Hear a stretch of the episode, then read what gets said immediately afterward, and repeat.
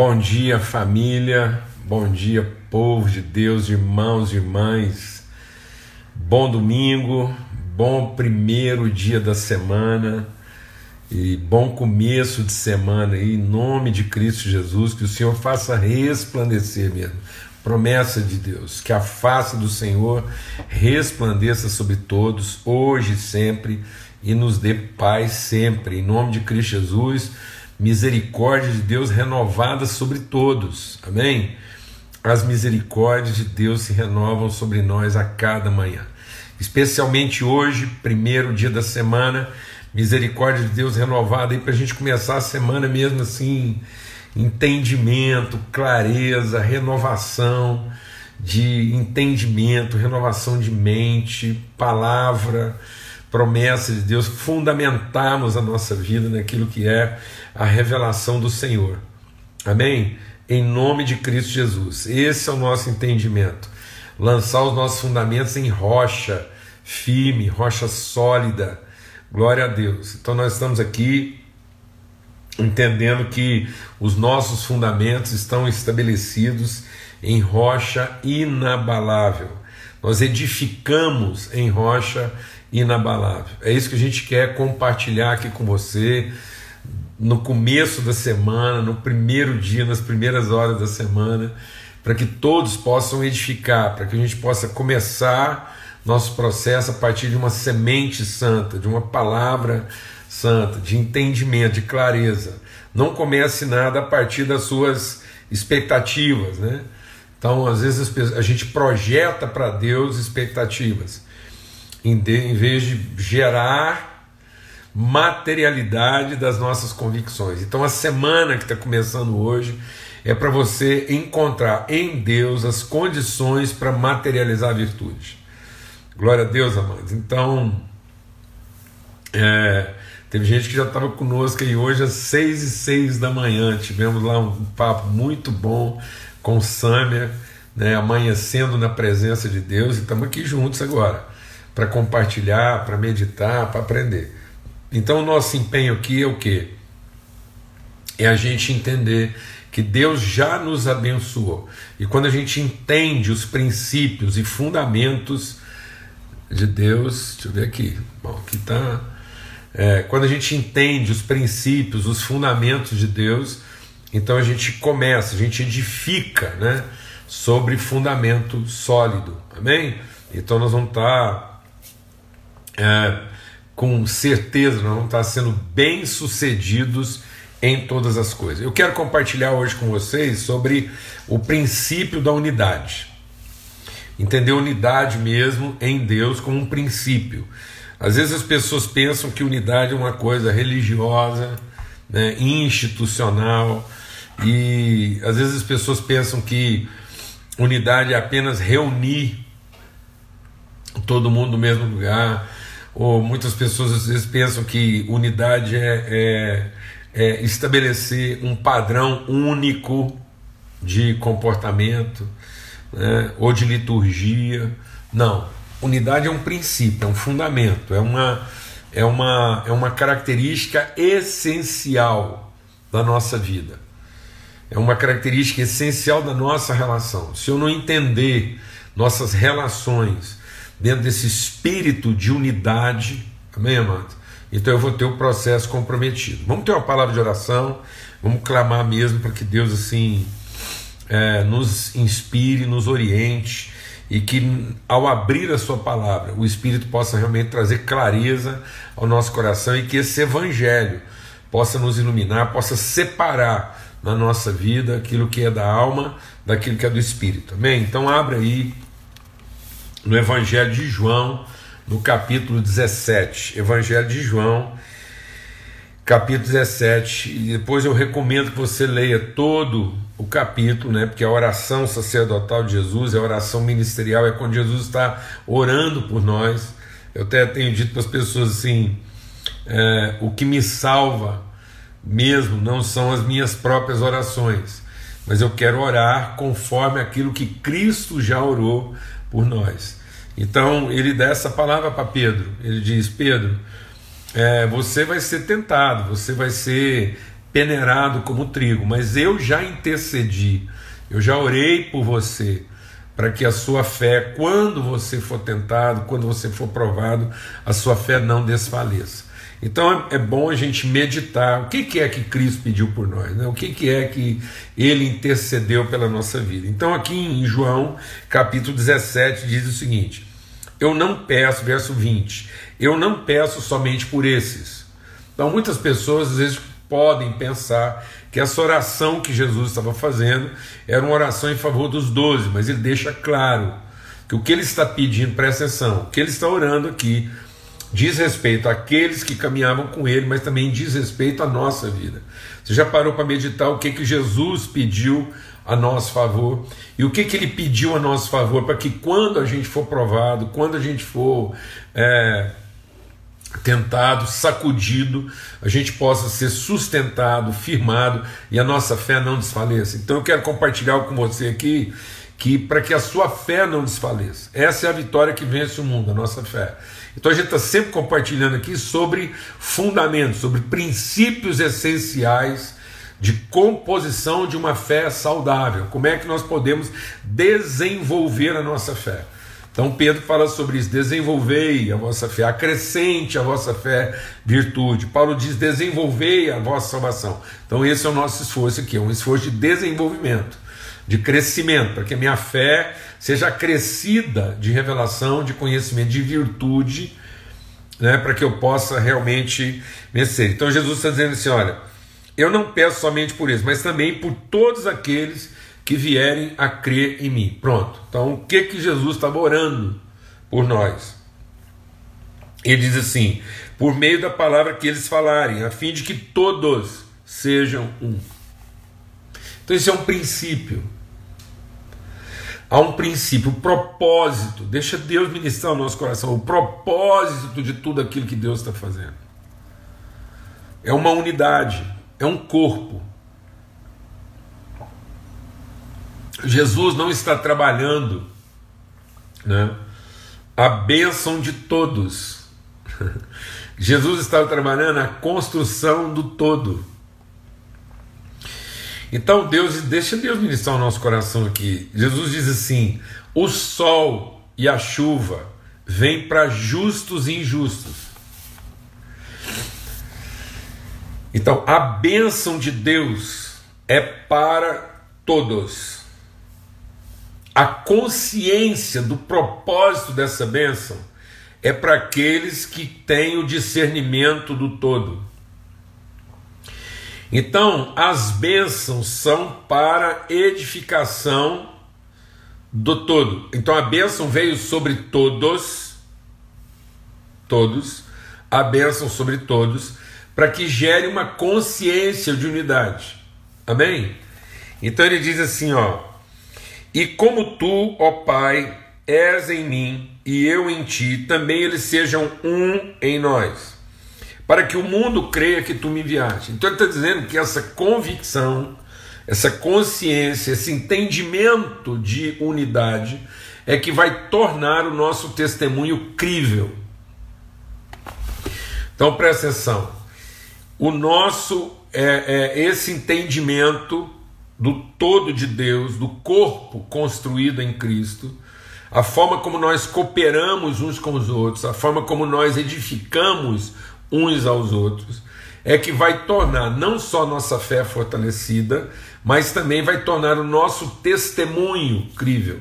E às vezes nós não estamos trabalhando, nós não estamos trabalhando essa questão da, da unidade como um princípio. A gente acaba trabalhando essa questão da unidade espiritual, né, dessa consciência é, é, de, de unidade espiritual a gente não está trabalhando isso como um princípio, como um fundamento, a gente acaba trabalhando isso como uma alternativa. Amém? Eu queria, eu estou vendo tem alguns irmãos aqui que estão colocando aqui palavras de consolo para Madalena, e eu devo ter. Alguém pode me, me informar? A gente vai fazer uma pequena pausa aqui, e provavelmente a Madalena aqui deve ter compartilhado alguma coisa, e alguém rapidamente nos diga aí, deixa eu ver se eu volto aqui e encontro. É... Ah, tá aqui, já achei. A Madalena tá pedindo oração aqui porque a sobrinha dela, de 16 anos, tirou a própria vida. Vamos orar aqui agora, eu quero fazer uma pausa, e porque isso tem a ver né, com o que a gente está compartilhando aqui hoje. E, Pai, eu quero te suplicar, consolo, consolo mesmo, e que o Senhor possa usar a Madalena que está aqui, está conosco aqui agora, e que ela seja, ela seja instrumento de consolação no meio da sua família. Que o Senhor possa dar a ela sabedoria, sensibilidade, graça. Ó oh Deus, nós queremos nos levantar, nós estamos aqui nos levantando contra esse mal que tem acometido nossos jovens, tem cometido os nossos idosos, então parece que os jovens não querem entrar na vida que está sendo proposta para eles e eles não estão vendo sentido na vida que está sendo proposta. E também aqueles que já passaram por tudo e estão entrando aí na sua idade, na, na velhice, também estão tirando a própria vida porque não veem sentido em tudo aquilo que viveram. Então, que em nome de Cristo Jesus, nós estejamos aqui como referência, como luz, como, como referência de consolação e de esperança no coração das pessoas. Livra-nos de, de continuar vivendo a nossa própria vida e lutando para salvar nós mesmos, que a gente seja instrumento de esperança e fé na vida dos outros, ó Pai, no nome de Cristo Jesus. Amém. Para que isso mesmo, para que as pessoas não desesperem da própria vida. Amém. E, e, e eu acho que esse testemunho que é trazido aqui agora é, nos ajuda né, a entender a gravidade disso. Então ele diz: por que, que muitas vezes aquilo que a gente está pregando, a gente está compartilhando, não está fazendo sentido na vida das pessoas. Porque não está acompanhado desse espírito. E a gente vai entender aqui agora por quê. E ele diz assim: Eu transmiti a eles a glória que me deste. Então toda a glória, deixa Deus ministrar no nosso coração, toda a glória que Cristo transmitiu para nós, não foi para nos empoderar, mas foi para nos unir. Então a glória se revela não no poder, a glória se revela na qualidade da, da relação. Então ele diz: a glória é para que eles sejam um, como nós somos, eu neles e tu em mim, a fim de que sejam aperfeiçoados na unidade. Então a unidade é um princípio. E essa unidade que é um princípio é para o nosso aperfeiçoamento. Eu lhes fiz a, ele para, é, seja aperfeiçoado em unidade para que o mundo conheça que tu me enviaste e os amaste como também amaste a mim. Para a gente entender isso melhor, eu quero ler um texto com vocês que, assim, é, é um texto que, que é, Deus trouxe assim com profundo impacto no meu coração e para a gente entender essa questão da, da unidade e a gravidade disso. A gravidade disso. Abre a sua Bíblia lá no Evangelho de Marcos. Esse episódio aqui está narrado né, nos três evangelhos. Está narrado em Mateus, Marcos e Lucas. E aqui em Marcos, diz que quando Jesus atravessou o mar da Galiléia, foi lá para o outro lado, assim que ele chegou lá na, na região de Gadá, quando chegaram à outra margem, a terra dos Gadarenos, ao desembarcar, um homem possuído de espírito imundo veio dos túmulos ao encontro de Jesus. Então, presta atenção na cena. Jesus está dizendo: um homem possuído de espírito imundo, um homem possuído de um espírito impuro. Então, e aí ele diz assim: como é que esse espírito imundo? Então, se, se nós, Deus, Jesus assim: eu lhes dei o meu espírito, eu estou dando para eles a minha glória, para que através dessa glória transferida a eles, essa essa, essa natureza santa e bendita, esse espírito que eu estou dedicando, nas tuas mãos eu entrego meu espírito, recebam o meu espírito. Então, da parte de Cristo, nós temos um espírito santo. E esse Espírito Santo, a característica desse Espírito Santo é a unidade. Paulo diz assim, escrevendo aos Efésios: esforçai-vos por preservar, por manter por desenvolver essa consciência de unidade no espírito. Então isso não é uma alternativa, nós não podemos continuar lidando com essa questão da, da unidade na forma como a gente tem lidando, de maneira tão negligente, Temos que entender isso como um esforço. Nós, nós não podíamos estar concentrando, deixa Deus ministrar o nosso coração. A gente não podia estar concentrando o nosso esforço em outra coisa maior, mais essencial do que a nossa relação como corpo. Paulo diz, escrevendo aos Coríntios, que ele diz que o que está adoecendo, o que está enfermizando, o que está corrompendo a mente das pessoas é continuar associando o nome de Cristo às nossas facções, às nossas divisões, porque Cristo não está dividido. Então isso cria uma esquizofrenia, isso cria uma divisão de mente, isso cria uma loucura, isso cria uma demência. Então nós estamos vivendo uma religiosidade demente, em vez de viver uma espiritualidade sadia. Vou repetir e falar devagar. A forma como nós estamos desenvolvendo a nossa religiosidade está deixando as pessoas dementes, loucas, ensandecidas. Isso é loucura. É uma insanidade que está adoecendo. E aí a gente vai depois descobrindo um punhado de doenças.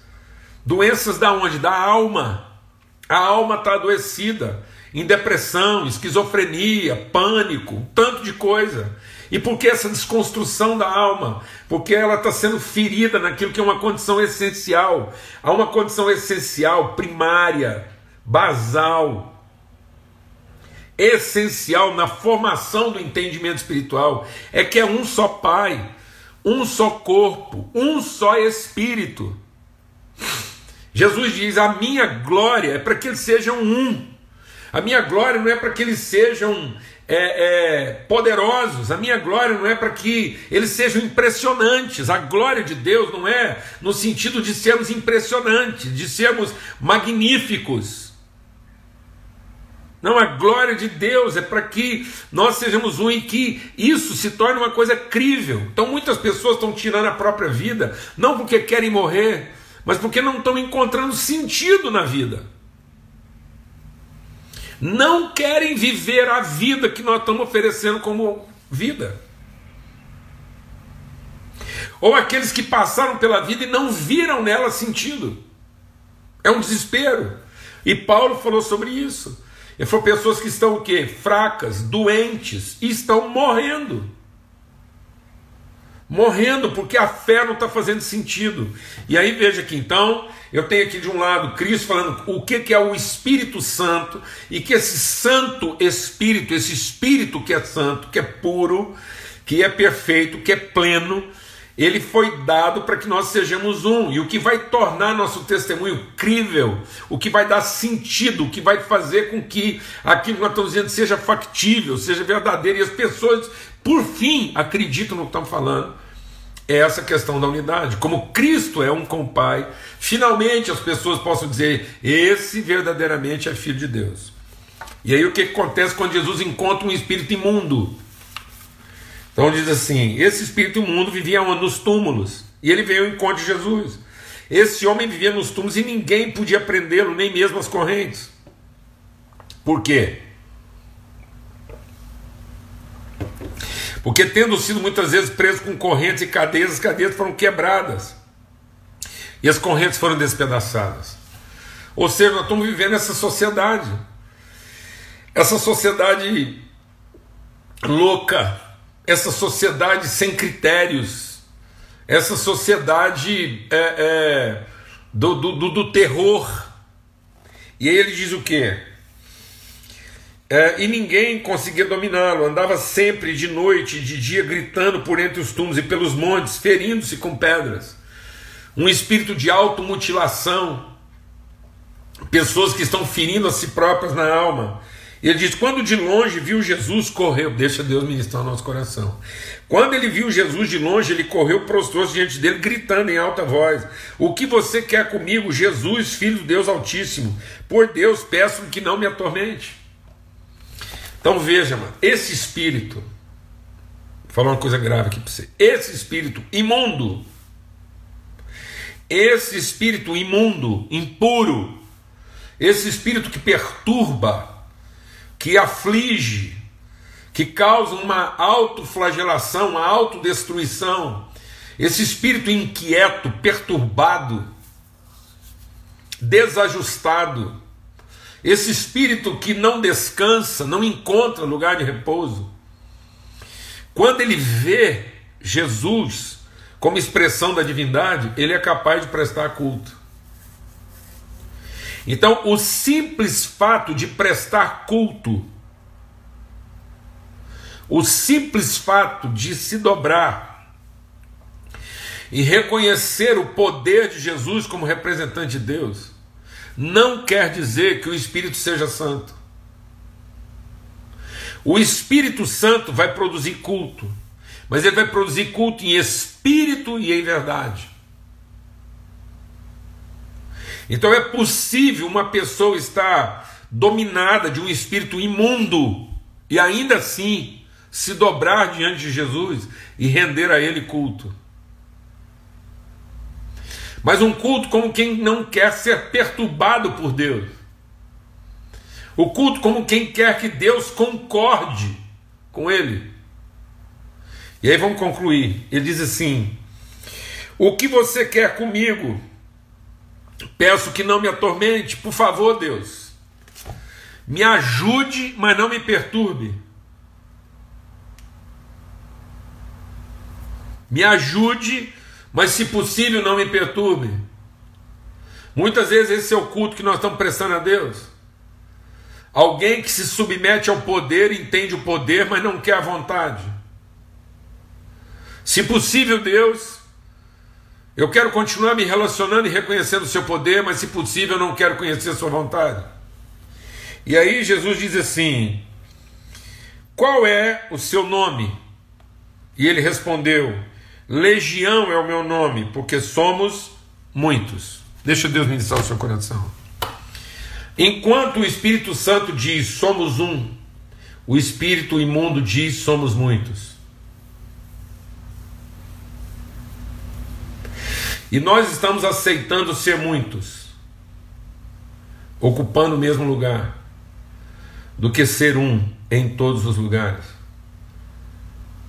A nossa ideia hoje de espiritualidade bem-sucedida é uma multidão reunida no mesmo lugar e não um único povo representando as mesmas virtudes em todos os lugares. Nós estamos lendo aqui João 17 e Marcos 4. Desculpa, Marcos 5. Então nós acabamos de ler o texto aqui em Marcos 5. Presta atenção, vou repetir e falar devagar. A verdadeira espiritualidade é sermos um em todos os lugares. A religiosidade é tentar ser muitos num lugar só. E nós estamos colocando como sucesso espiritual a maior quantidade possível de pessoas no mesmo lugar. E não a maior representatividade possível da mesma pessoa em todos os lugares. Nós estamos achando que o fato de ser muitos resolveu tudo. Sendo que Jesus diz que não é sermos muitos que diz que nós alcançamos, é sermos um que diz que nós vamos ser cumprir o propósito de Deus. Enquanto nós estamos tentando ser muitos, nós não estamos fazendo esforço nenhum de ser um. O espírito mundo diz com maior facilidade: somos muitos. É um único espírito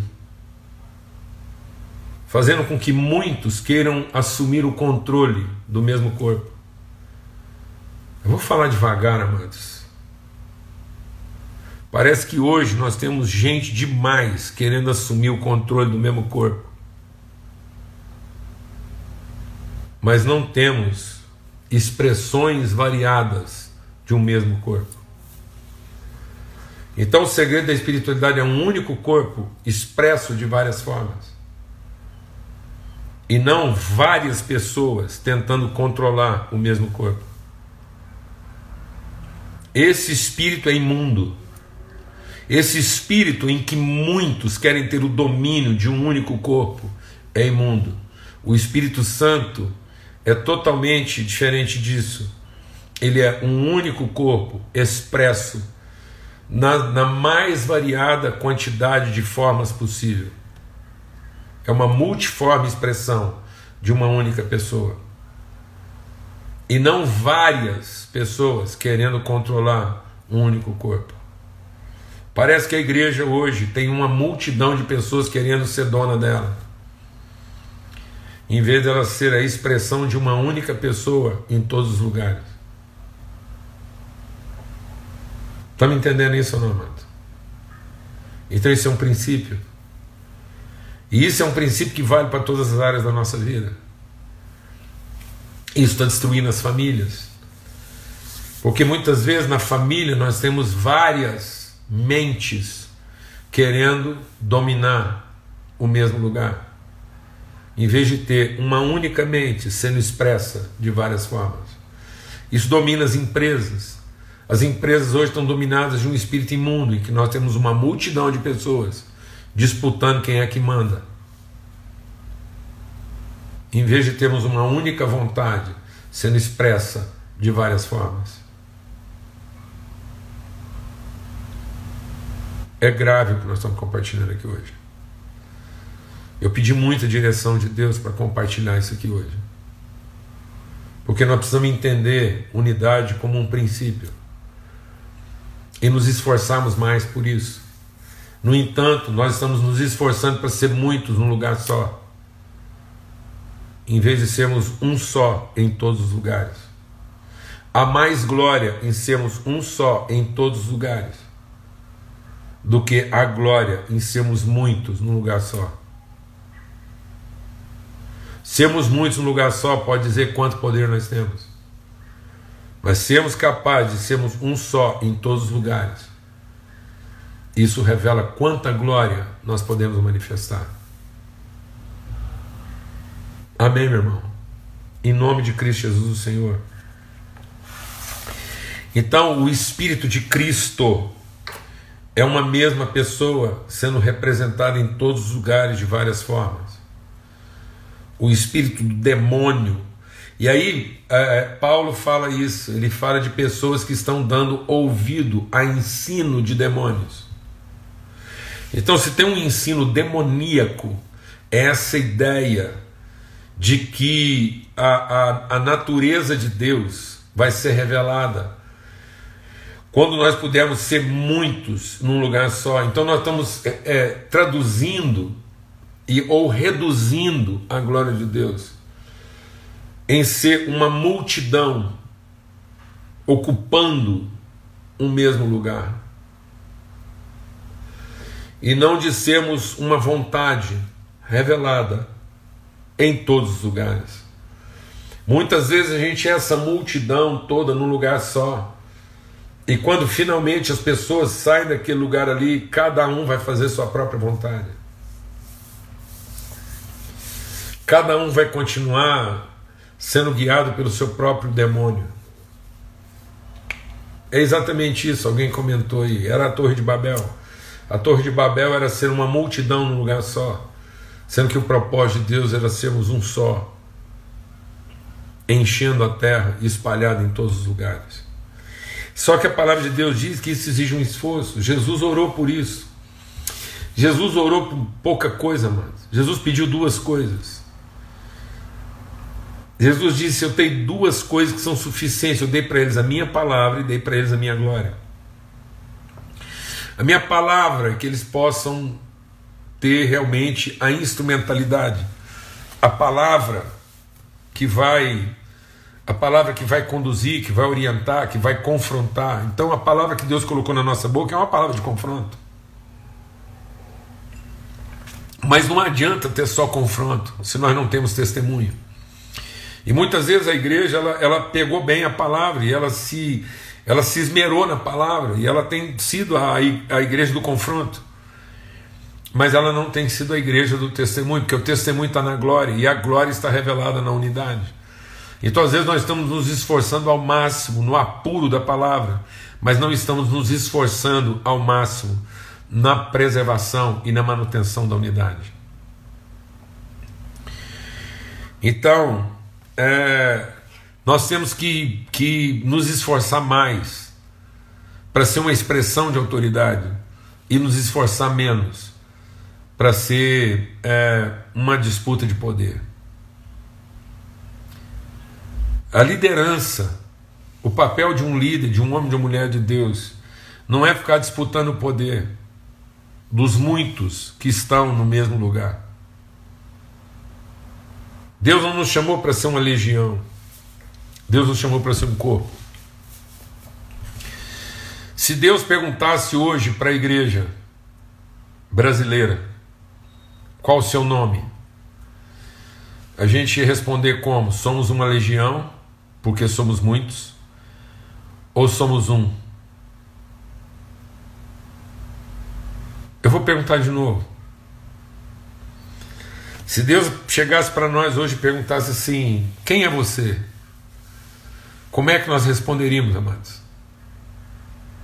Como é que nós responderíamos para Deus? Quem somos nós? Somos uma legião, porque somos muitos.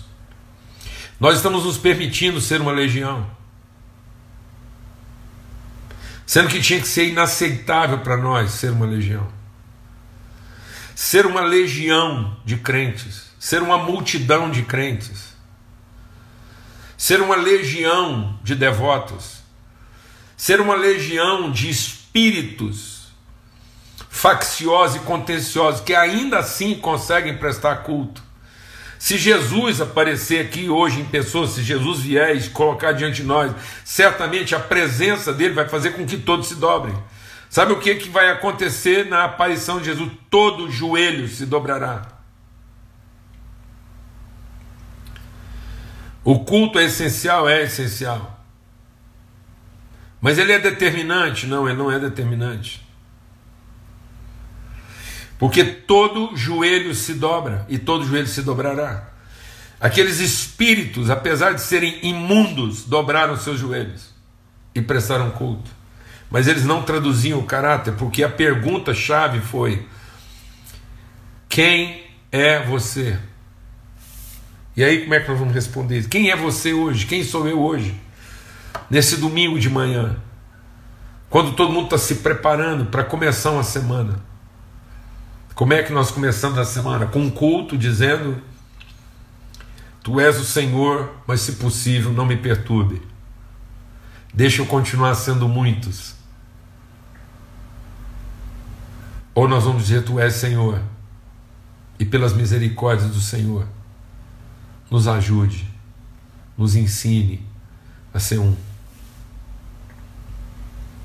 É isso, amados. Então, que nós possamos ter uma vivência de glória. Que a glória do Senhor se manifeste através de cada um de nós.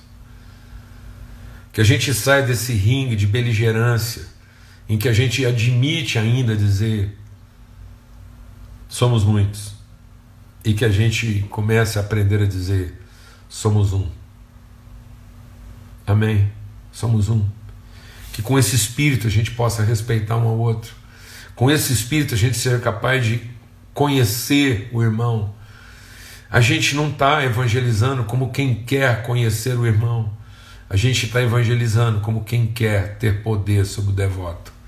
Nós ainda estamos evangelizando pessoas para sermos muitos num lugar só.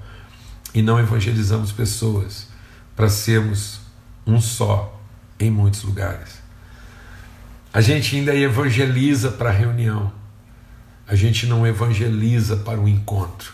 O evangelho é para produzir um encontro e não a reunião. Amém. O evangelho é para que todos nós que somos um nos encontremos. E sabendo que somos um, a gente possa ser essa expressão de unidade em todos os lugares. Em nome de Cristo Jesus, Senhor. Que a paz de Cristo seja sobre a sua vida, hoje e sempre, em todo lugar. Vamos ter uma palavra de oração agradecendo a Deus por essa hora. Pai, muito obrigado pelo teu amor. Obrigado pela tua bondade. Obrigado pela tua graça. E acima de tudo, obrigado, porque somos um. Como o Senhor é um. Como o Pai, Filho e Espírito Santo são um. O teu Espírito em nós diz que nós também somos um. Somos um contigo e uns com os outros. E que nunca mais, nunca mais saia da nossa boca essa palavra imunda, esse, esse testemunho imundo de um espírito imundo. Somos muitos. Nós não somos muitos. Nós somos um só em todos os lugares. Queremos encher a terra com essa unidade, com esse entendimento de que nós somos um. Um dia nós estávamos escravizados por um espírito imundo, um espírito escravo. E um dia a gente prestava culto como se pudéssemos ser muitos. Mas hoje a gente entende que sendo um, nós glorificamos ao Senhor. Que a glória do Senhor se revele na nossa unidade, para que o mundo creia, para que as pessoas não continuem se desesperando da vida, mas possam encontrar em nós coerência e lucidez para viver o Evangelho na sua plenitude. Perdoa-nos, ó Pai. Perdoa-nos por estar confundindo as pessoas, deixando elas pensar que nós podemos ser muitos, em vez de lugar de revelar a elas que nós somos um só. Em nome de Cristo Jesus, o Senhor.